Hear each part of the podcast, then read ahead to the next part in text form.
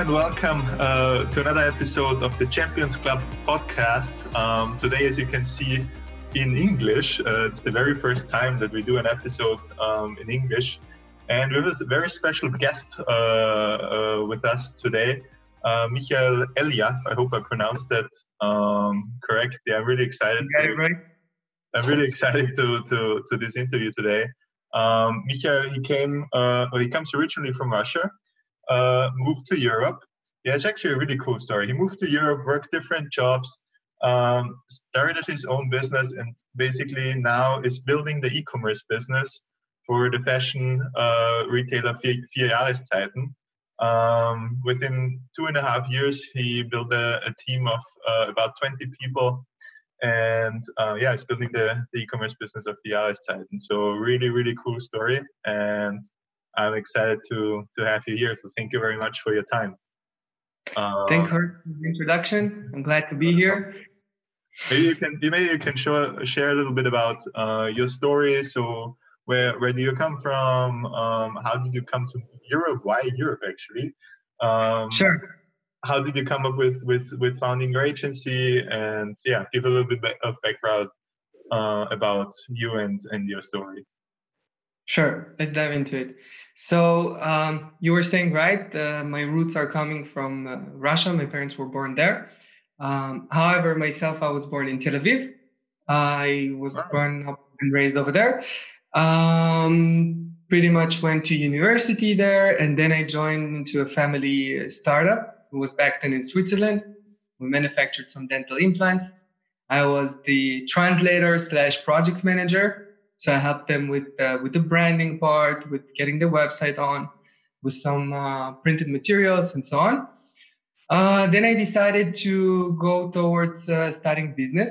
I pretty much enjoyed Europe, although Switzerland is out of the outside of the EU. Nevertheless, you definitely feel there um, the European change.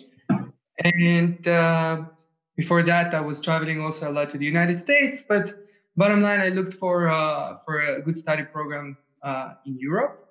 I had a friend who studied here in Vienna, in Lauder Business School in the 19th district, and I decided, uh, why not? Let's give it a, ch- a shot. So during my uh, visit uh, in Switzerland, I decided to make a round trip through Vienna. Uh, I was overwhelmed yeah. from the cleanliness and from everything. So I decided uh, to apply immediately and uh, I got okay. And here I am. I was here in Vienna. It took me a week to understand that this is the city I want to stay actually. Cool. Uh, yeah. I've been in New York before, but it, it, I thought I thought till then that New York would be my love, but Vienna definitely catch my heart. And I understood there is a lot of opportunities and possibilities here as well. And so, uh, I mean, back then during studies, I was uh, trying to, to, to, to, to, to take some small jobs as a DJ back then. And some of the biggest clubs here in Vienna, been in cool. Passage, Kunstgarten, yeah. Oh, nice. um, yes. Afterwards, I um, found a, found a job for some consulting company where basically I did for them, I built for them an ERP system from scratch with the benchmarking tools, automations for presentations and so on that allowed me to gain uh, my uh, working permit here in Vienna. After some time, I moved uh, to work uh, at Bwin. Didn't last for long, but back then I took the decision that I'm enjoying digital uh, projects and I, I wish to be more dynamic. I had already an interest from some clients that needed uh, a website for uh, for their real estate business, and basically I decided to be gegründet to establish my own company. And that's where uh, Sharabella Digital Consulting was born. We are talking um, beginning of 2000, and, uh, let's put it mid and 17, the beginning of 17 already. I was brainstorming about it. Um, yes, so after achieving the first couple of projects and delivering them uh, very good, um, one of my clients apparently um, he he was also part of uh, so he had also a couple of uh, um, retail shops. Maybe you and, can briefly explain what Vier Jahreszeiten is. I, uh, sure. I can imagine that not everybody is familiar with it. Vierjahreszeiten is uh, is an offline retailer from uh, Vienna, uh, back heading back around 1985, uh, where they where they have a multi-brand stores, meaning they are resellers. They don't have their own fashion brands. They rather buy Italian, French brands, um, and so on, and they sell it through their stores. They have a certain niche, I would say, so it's somewhere between medium, premium, somewhere there, and it goes a bit. It's targeting uh, a bit more mature crowd, I would say. And um, back then, my question was, "How's business going?" And he was complaining that yes, I think that online is taking some businesses from us, some business from us, and uh, and I don't know to where the business will head in a couple of years. So I told him, let's do an online store. So let's just fight back. And that's where the idea was born. So he gave the okay. And he was pretty scared in the beginning from the images. How are we going to shoot? I told him, don't worry, I'll make you an MVP, something very cheap. And uh, we'll just put the photos and see what happens afterwards. We'll get it from the brand. So we started. Then the story didn't look that way. So apparently you don't really get the images. They all have their own online stores, so they're not into promoting just any random person who wants to compete them. I mean, you buy from us for your stores, very nice. Online, if you want, shoot by yourself. So we, we purchased very expensive uh, photo machines from StyleShoots, mm-hmm. more than 100,000 euros uh, investment. And uh, we understood that, okay, having investing that in those machines can't work with the, with some PrestaShop or WooCommerce CMS because then design customizations were required and so on. You need you have certain standards in the market also from the brands to get the okay to sell. Mm-hmm. So back then I was I was looking for for for some agency to help me with the design. Uh, the experience wasn't that good um, because lack of experience from both sides of how to develop such an e-commerce. Then we decided to make things more in-house. So I, within a couple of months, I hired a team slowly, slowly, and and and took over the entire project. We pretty much built it from scratch, and uh, we are where we are at the moment with a very, I would say, state-of-the-art online store that we are super happy with. Our client is happy with, and especially our customers. Really cool, really cool. And um, so your story is uh, really um, um, um, special in my opinion. I, I, mean, I thought you come from Russia, but uh, you're born in Israel, right? So you yes. moved from Israel to, to Switzerland, okay? But still, like uh, moving abroad, um, and obviously um, is is a big step. So from where you came from, um, what was the the biggest challenge that you had to overcome uh, to get to where you are right now? I think I really enjoyed um, a few few uh, courses in the beginning of our study years, uh, study year, and, and, and they were they were just right on the spot. And the word was diversity, and that word was not so much familiar to me. Diversity. Well, why is she repeating it all the time?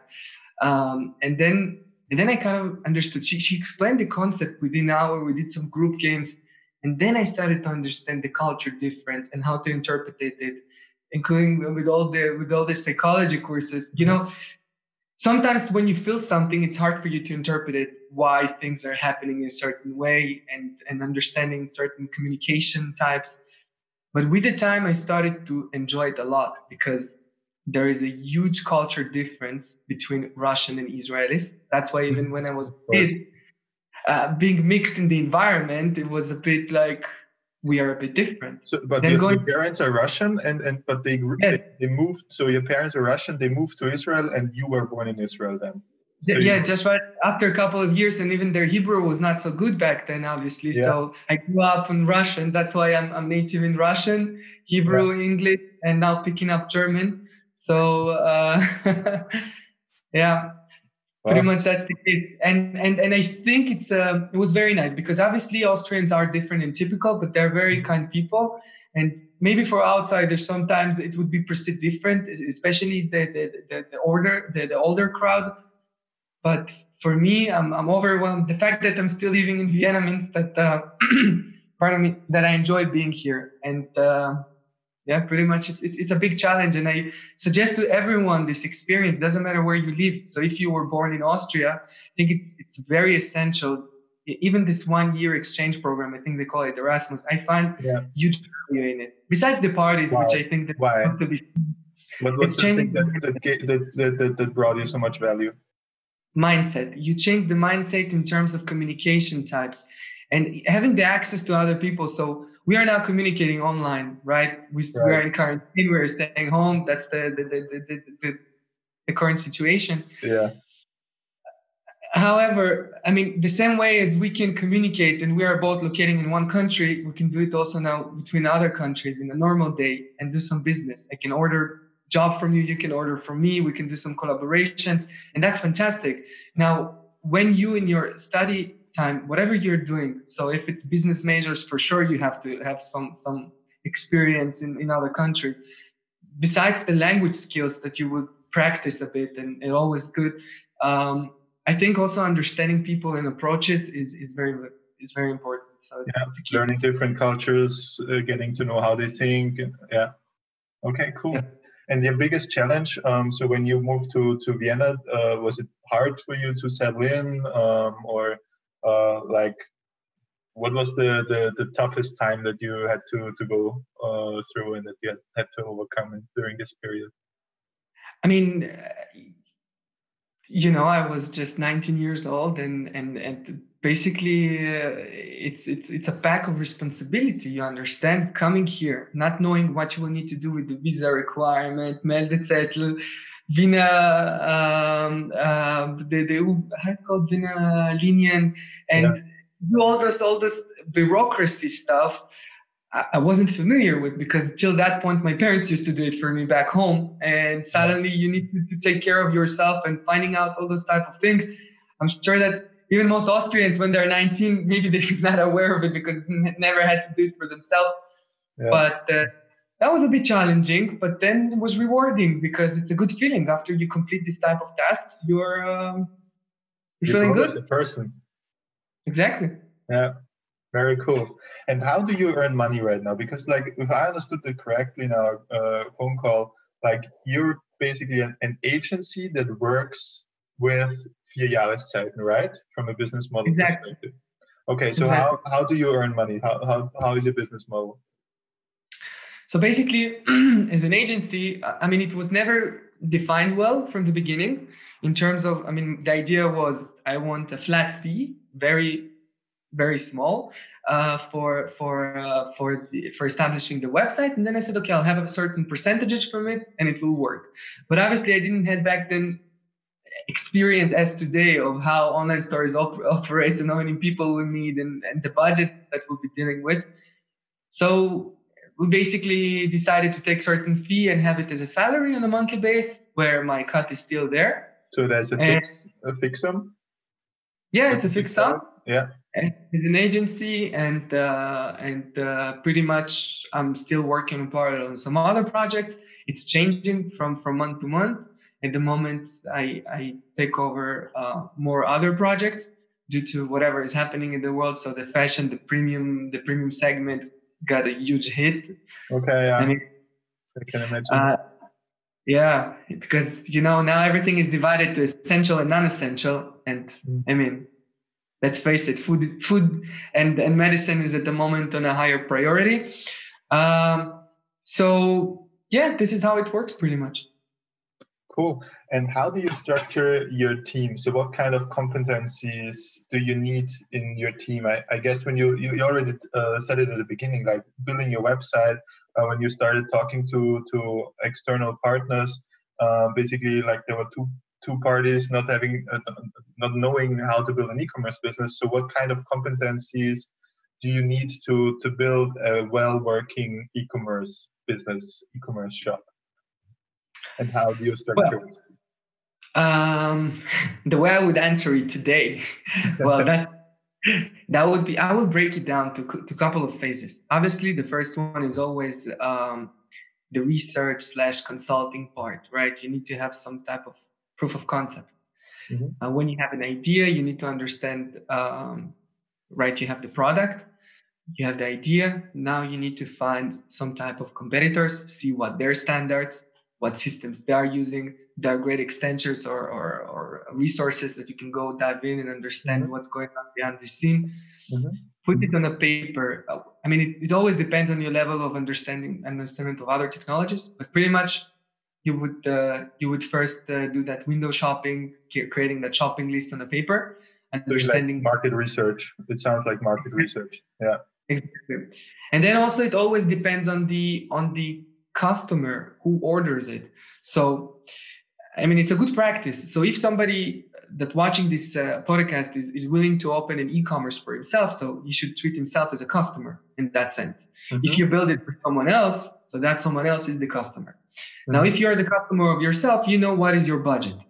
You know if you're going to finance it, you know you have certain amount of money, and according to that, you should because obviously if, if you have more assets to invest from the beginning and and uh, your your business model is legit after some some type of research so why not to have the good infrastructure from the beginning mm-hmm. um, but then again it really depends so i think nowadays if if you want like what kind of competencies do you need do you, you need probably need somebody like a designer uh, uh, who, who, who, who, does the, uh, the, the, the photos of, of the of the product. You need um, IT people to uh, customize the web shop. You need um, probably some people for for ads um, and and and and and to, yeah to create you know demands. I mean, this. So, what kind of competencies do you need? It's very individual, but let me give you, uh, it's very individual per, per case. Um, but let me give you an, a nice example that I had now recently. So um, last week, end of March, I was uh, contacting a supermarket, a grocery shop uh, from, from the community here in Vienna. And uh, I basically took a product, I shoot it in our systems in the photo studio. And I told him, look what I can do. I can shoot your product and then make for you a nice website like that company has. Mm-hmm. And he told me, yeah, well, now I don't think it's the best time to discuss it, but thank you very much. Da, da, da, All right, no problems. On Sunday, I get a call uh, around six o'clock. Michael, come here to the supermarket immediately. yeah, I don't have questions, but I kind of have an idea. He tells me, look, uh, the police gave us a suggestion to close. I'm like, okay. Yeah, well, we have a Jewish holiday, Passover, this Sunday coming up, and I have tons of products and people need it, you know, matzah bread and all the other stuff. And I'm telling, okay. So basically, I need from you an online store by tomorrow morning, so six o'clock. I'm like, okay. So I, I, I, felt like a Moses for a moment because, okay, I'm going to be the saver of the community this year. But then, okay, sure, no problems. So you know, installing the droplet on DigitalOcean, getting up a WordPress instance with the Speedlight, WooCommerce, everything, and and giving them instructions. So I told him, all right, you guys, you don't have now, uh, I, we cannot do professional photos. You have the product information. That's awesome. Give me the, the, the feed and take phones. I open for you now Telegram groups. Go and shoot all the 2,000 products in the store. Upload them in certain order I'll find an Indian in Upwork that will start to rewrite the names of the barcodes on the images. We work, and here you go. In the morning, until now, we had around 200 orders in just two days, wow. And it's it's crazy. People are shocked, and wow. the website looks pretty nice. And they're so, closed now, so they're they're offline stores. Store is closed. The offline is closed, but there are people who are doing the picking, and yeah. uh, they have uh, they have um, a pickup from the store Mm-hmm. They have uh, a shipping delivery with their own car mm-hmm. to all the Vienna, and they also have Fresh by Post. So it's good that they already had an agreement with Fresh by Post, so they can mm-hmm. distribute it in Austria. Um, yeah, but I added the, within a night uh, Stripe. Uh, apparently, they got I got confirmed within 10, 15 minutes. That was a surprise. You know, Stripe, Klarna, yeah. cash delivery, all those methods. I mean, yeah, that's for me. That was for me a very nice example that, see, when you want to build an online store and you have the right product with the right timing, your tech doesn't need to be fancy on a level of 1 million euro uh, cost. Um, did it cost for the customer? So how much was it approximately um, uh, uh, to build that, or like say in general, if you need, if you want to build build an online store, let's say you have a product. Uh, I, I would never want to build it like this, although I admit it was fun. it, was, it was fun. It was fun, but I don't know if I could survive uh, treating projects in such a way, because obviously I mean, we did now a lot of things that after after you know, the holidays period, we will start to redo things, and nevertheless, we need to charge for that time. Now it was just sure. bringing some solution short term, and obviously, when when you treat a project professionally, you need to see it from the beginning to the end. Because I always say to my clients, I treat digital projects the same way as I treat construction plans.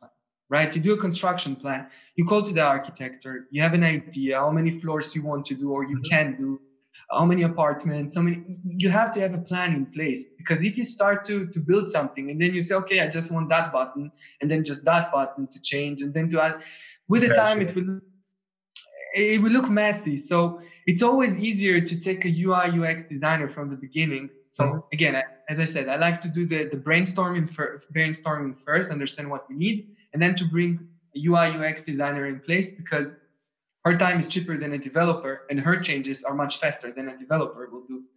So her or him doesn't matter. Just mine, she's the she's a female designer. She's very talented, and um, pretty much that's how it will work. So we will make the uh, the design, we'll show it to the customer, and usually once you visualize things, although it's not under some type of domain, the customer get a better feeling because they're not that good in words of defining functions and and, and yeah. the layouts verbally because they're not practiced with it.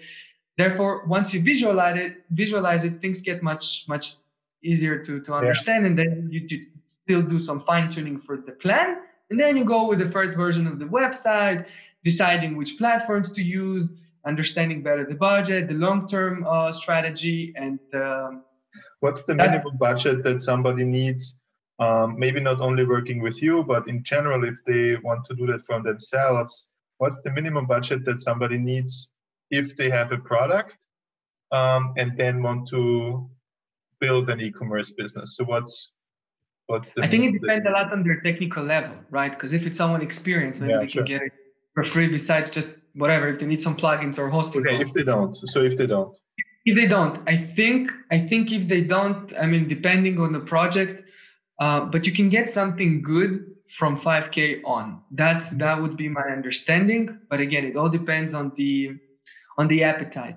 Because sure. you know it's like buying a car. People people see okay a Hyundai Tucson costs 20,000 euros but it's a manual gear and I don't know 1.4 or sure. 1.6 going to say oh you know what I want the 3.2 diesel and oh there is a nice leather seats and there is a nice panoramic sure. uh, and with the rims and then it comes up to 60 65 and you say I'm in Hyundai or in Mercedes Benz at the moment. Yeah.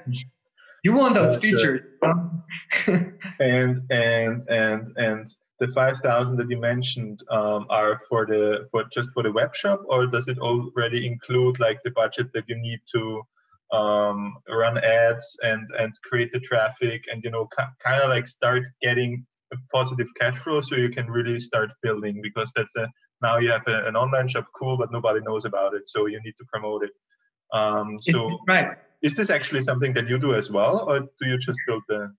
Yes? No, definitely. And and uh, I mean, I'm, also officially uh, uh, expert partner of Mailchimp, so for for for a whole uh, marketing stack, yeah. not just for email marketing and also Google Ads, Facebook, and many other uh, channels. Um, I mean, that's why I said it really depends individually. So that specific store, people were were willing to have it. So there was zero, zero, yeah. zero effort uh, spending on, on, on, advertising. How, how, how, did you manage to make people aware that this shop who had uh, has no online shop? We have a Facebook group. We have a Facebook group, and we just added to the to the super supermarket uh, website yeah. just a shop, just just a button on the menu that yeah. uh, you can buy online. So word to okay. mouth. But then again, that's why I said it's really individual. Now, when it comes to marketing and budgeting, oh, here it's a good question because it depends on the product, mm-hmm. obviously.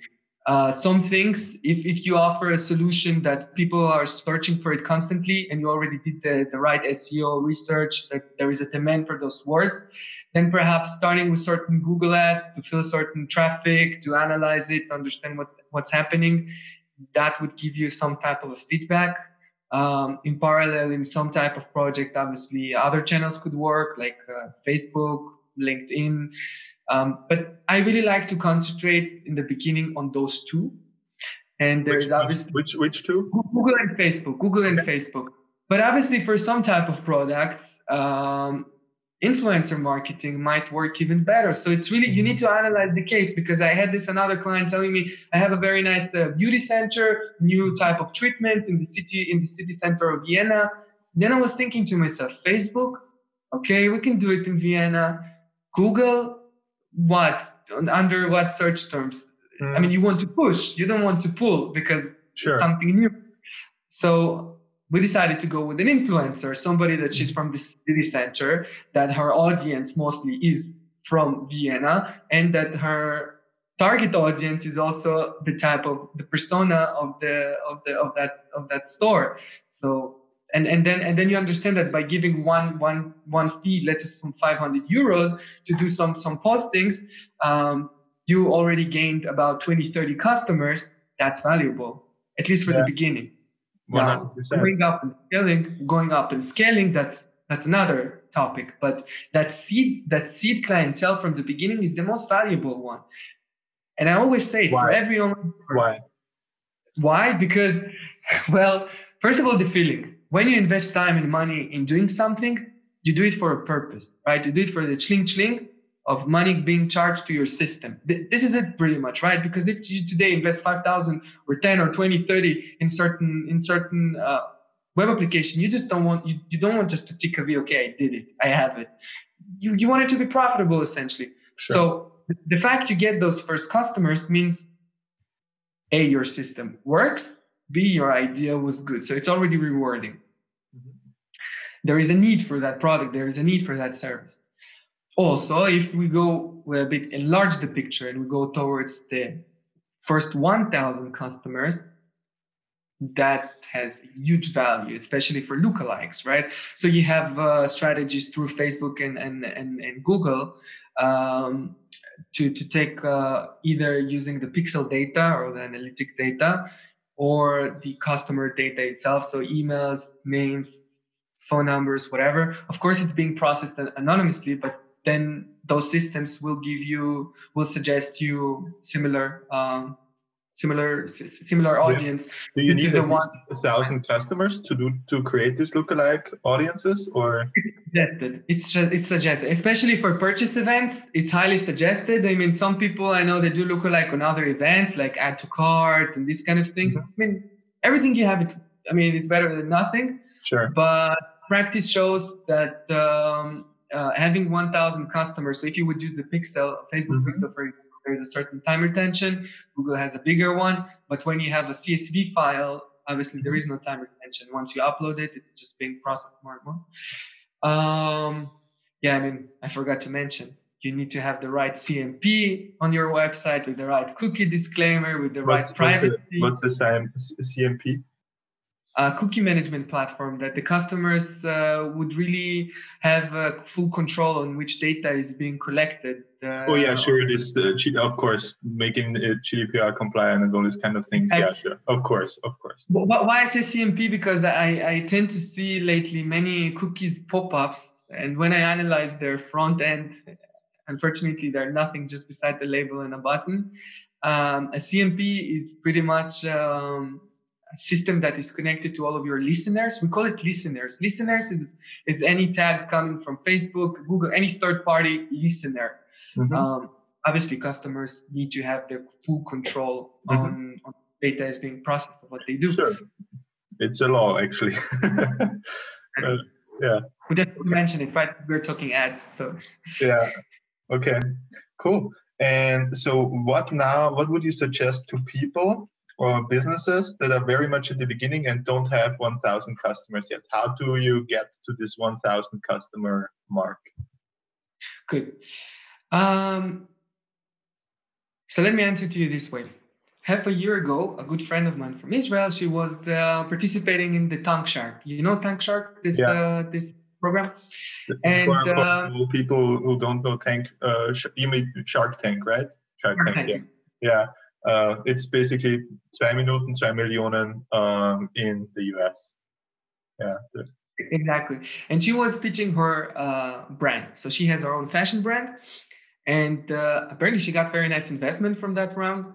And uh, it, it kind of made me think a lot because her online store was done very pure, very poorly, very, very bad in terms of UI, in terms of speed, in terms of quality of images, everything. But she was running very good her own Instagram organically. So she invested zero in advertising, but she was very good in self branding and, and, mm-hmm. and, and finding her own community. She created traffic she, by her own personal brand. Exactly. And she was able to gain over 5,000 customers, loyal customers, having more than 20,000 sales within, I think, one and a half year and that gave me kind of the feeling of it's not about how strong is your tech. It's not about how strong is your website, how much you spend. People now they're getting sorry, sorry for using that word, but they're getting erection when they listen about platform like Shopware, Magento. Oh yeah, Magento, I'm gonna put two, three millions and then look for developers in India. I mean, or you know, going with Salesforce, putting 200,000 here. I have nothing against those technologies, but focus on your business first rather than the technologies. Technologies should support your business in a, in a certain in a certain growth uh, um, plan, uh, growth phase. And uh, I think she inspired me actually in that sense. I mean, for Firusas it's different because our we, we don't have our own brand, so we're reselling other brands, and we're we the, the game the game plan is to gain even more brands, and obviously we are getting to a niche where big players they're all making revenues over one, one, one billion a year, mm-hmm. uh, one billion euros. And I'm talking top 10 players in Europe. Yeah. And you step up to certain standard just to, to, to get the same clientele. But when you talk about those people who have their own idea, their own product, and I, I just I just proved it these days, this week, that your website doesn't need to be super fancy to generate the orders. You just need to have the right product and just put your emphasis on it in the beginning. Okay, so focus on the product. Focus on the product. Focus on the channels. Focus on the personas. Focus better on the on the. What on do the you research. mean by personas? Personas. Um, they're shopping personas for any for any for any business type. So if it's uh, if it's our women fashion, so we know it's just for women uh, mostly, and um, we have certain age and we have certain I mean, you know, we have we have we have. Uh, I don't wish to, to, to, to, disclose, I would say, our, our four personas, but I will, let's use, for make example. It, make it general, make it general. Um, All right. What's a persona? Let's talk about the Chatvisor. So having having a multi-browsing, uh, have, having a, a co-sharing, uh, how do you call it? Co- exactly? Co-browsing, yeah. Co-browsing, co-browsing experience. So obviously your personas are businesses because you are B2B right. uh, solution. So for you, your personas is going to be certain businesses that give support and have the need to see the screen of the client. So you kind of Correct. you draw profile like profiling in the police, right? So when they have an image of somebody, they start to profile, draw how tall is he, and, and so on. This is exactly what you need to do. You need to do profiling. Who is yeah. that customer? Always start from end to the beginning. Yeah. The end is having a customer opening their wallet, putting their credit card information for getting that product. Who is that person? Find yeah. for me that person, at least theoretically. I mean, convince yourself. Yeah. Better not to have just one, have at least four, and, and then what just criteria, what what what areas do you describe usually describe when you describe a persona? So what yes, categories do you describe? But uh, but you can go from the most generic ones in terms of uh, countries, uh, so geographic, demographics, those those usual ones. So male, female, age, location, language, um, and then it depending on the product, right? So if it would be high end beauty, then you understand that it's certain income level and there's a certain approach in life that they are already engaged with, uh, mostly with something similar. Uh, and what, what do you do when you define the, the persona? So how do you use the persona? Um, basically, the entire the entire uh, communication level, starting even from design and branding, could could be using this this information because obviously, if if if you are targeting and you understand that your persona is a German speaking person because you are whatever any solution that is really local then your logo perhaps should be in German and, and with certain colors that mm-hmm. whatever, right? So the entire website, the look and feel should go towards those personas. Not don't don't do the the, the, the solution that you like and enjoy. Let's say, okay, I, I I made this draw because I like and I love it. Now whoever wants, come and join. I mean, this is an artistic approach. Um, might work. I like to take less risk and go directly to understand what you need and and bring it ready for you in, in a way that I believe that's very, very, very valuable advice. Very valuable advice. It's, it, yeah. It's putting the customer in the middle of, of, of, of everything. That that's how it works. And and once you understand um, who is your um, clientele and, and, and going towards them, you can also stand out in terms of competitors because once you understand also who are your exact competitors at the moment, targeting the same type of personas, and there are a lot of instruments even to check it. So whatever, depending again on the budget. What, what are what are the tools that you like using? So they're like SEMrush, Ahrefs, uh, Similar Web is also a very good one. I mean, SEMrush is basic, but it, it covers it covers a lot of data. I would say in terms of um, in terms of uh, keywords, demographic. It gives you some type of data. Then, of course, you can do also some uh, research using uh, Facebook tools and, and uh, Google for audience building. There are different ways to tackle and find. Uh, my basic research that I like to do the most when a client comes to me is opening the Google. So if it's an Austrian Google, so I would set my Google to be Austrian and I would start to type certain keywords and see who already bidding on those words and then who are the first organic results, and then just to see what is existing at the moment on the market and what we can do better uh, than those competitors that we could bring new value because um, it's it's very important. It being just a copycat, I think your chances of survival will be always lower than from who you're copying. So 100%. So you need to bring something additional, and um, yeah. Very That's cool. Very cool. what's your um, what's your basic principles that you live your life um, by, like in general, not only business, but what's what what what um, yeah, what principles do you do you live by? I think honest and direct communication is number one. Okay. Uh, Why? Then I, I, I, I would like to list. Let's say I would list now three, and then I will explain them chronologically why. So the first one would be this um, honest and direct communication. The second one should be trustworthiness, and uh, the third one is uh, mutual respect. Mm-hmm. And it will work for everything: clients, customers, employees, family, friends. It just works with everyone. Um, why? Because when you are direct and honest about something, you make things. I mean, it's all related, right? It's part of respectful and it's yeah. right of it, all it's like it's like a triangle that is really so it's not three points it's just a triangle yeah. anyways um, the point is once once you're able to achieve this type of communication obviously there is less conflict you're most productive. You enjoy life. There, there, there are no uh, misunderstandings. There are no fights. I mean obviously there are always some type of fights uh, or some some type of, of, of things that you don't agree on. Yeah. But, but nevertheless when you have this common base when you have this so to say the the the, the fundamental human principles actually uh, it's has to be. Everything is human. Okay yeah.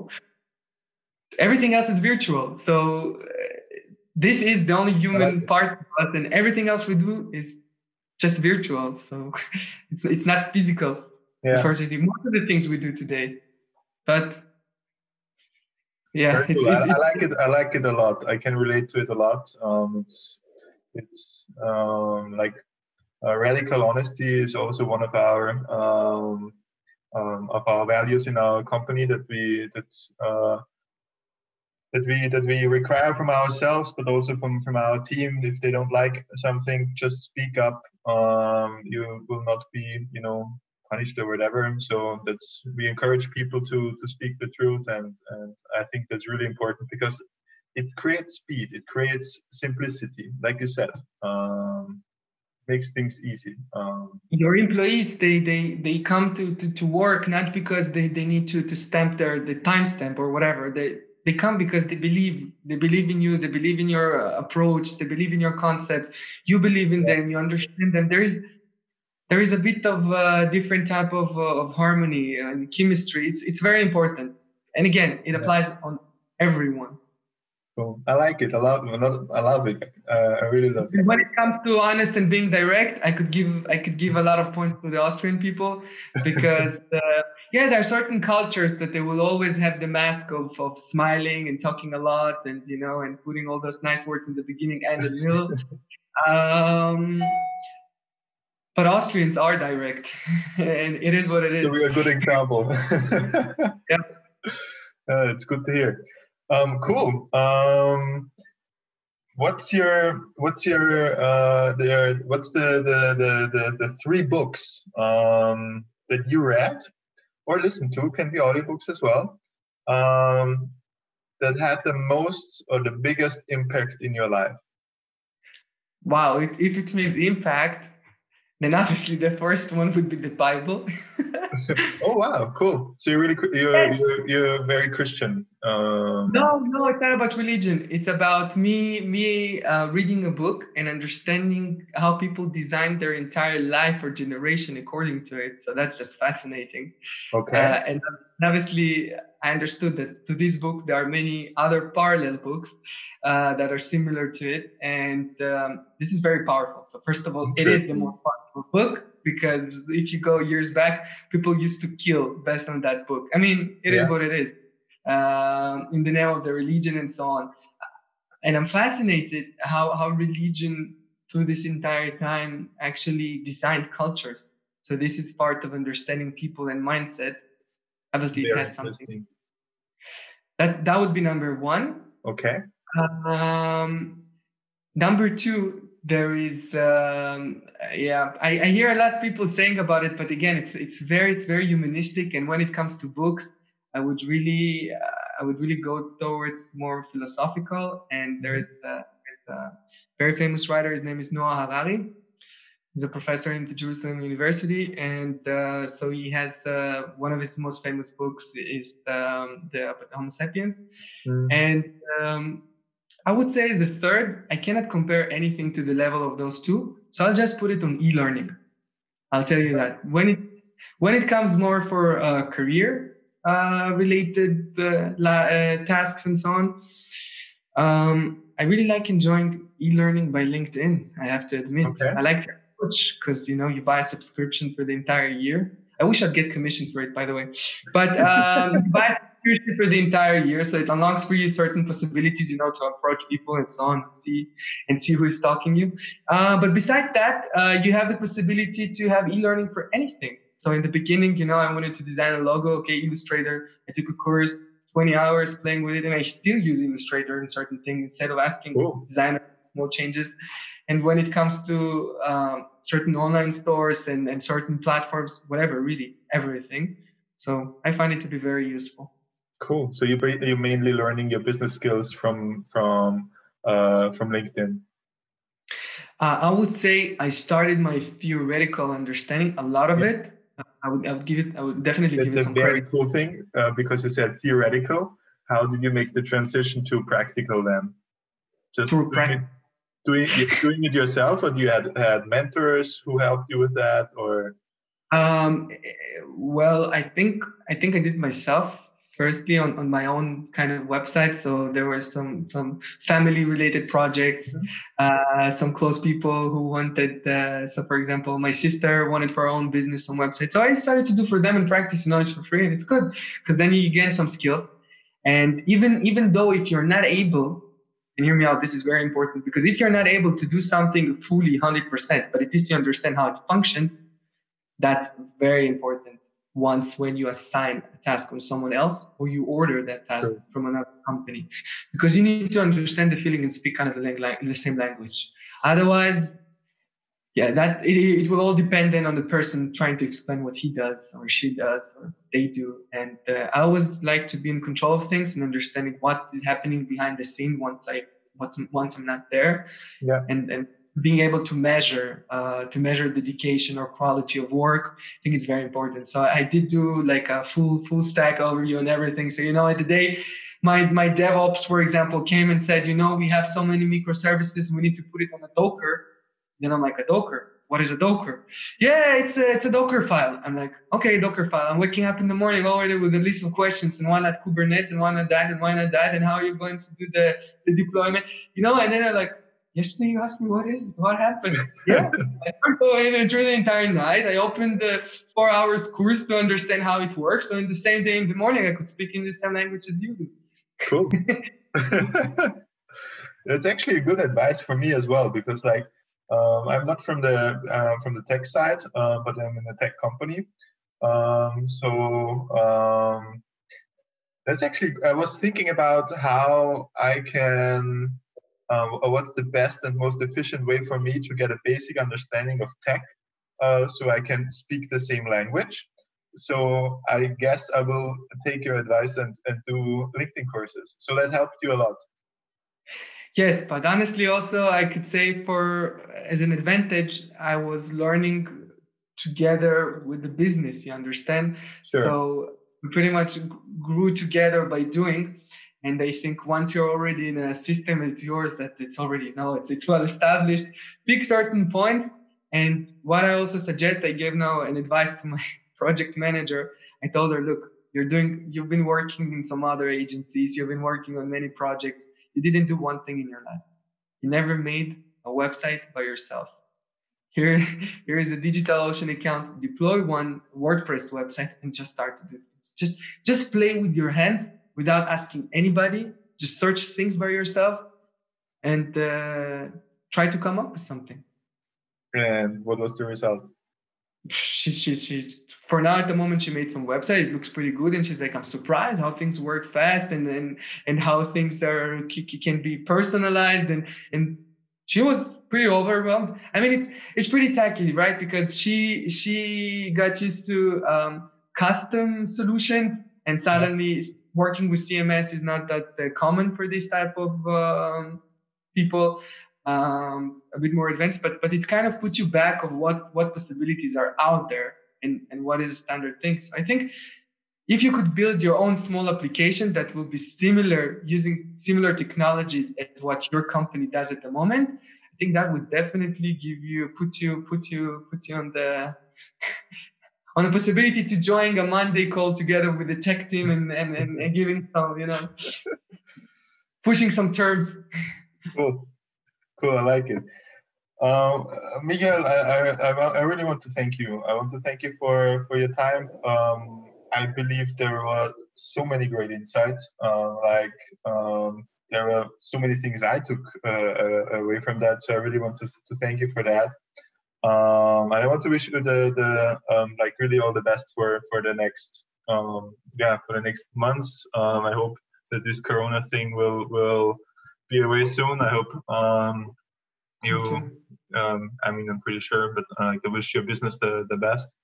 thank you. Likewise final, final, final. Thank you. Final question. what's uh, your definition of a true champion? A true champion is a person that wakes up in the morning, look at the mirror, and happy in what they see. So they wow. say, I'm, I'm, I'm, I'm happy to go to work. I can't wait to meet the people. I can't wait to bring those new ideas I was writing in the bed last night on my notes. I can't, this is pretty much it. And no, the less regrets you have by doing something in terms of your kind of happy with everything you're doing. I think that's that's definitely definition of a champion, and I really wish to get to that point. I, I, mean, I, I, love it. It uh, never end, and and always I think the second point is if you want to be a champion, um, never stop. Just say maybe maybe Michael that we look at the mirror tomorrow in the morning is more champion than the one looking in the mirror today. So hopefully that's what we are working on all the, all the time. Cool, Michael. I love I love it. Thank you very much, um, and I wish you all the best. And all the best. Stay safe, and uh, you too. You, you, too. See you soon. Hopefully in person. I'll text you if I'm in in Vienna. Fantastic. All the best. Have a good day. Bye. Bye.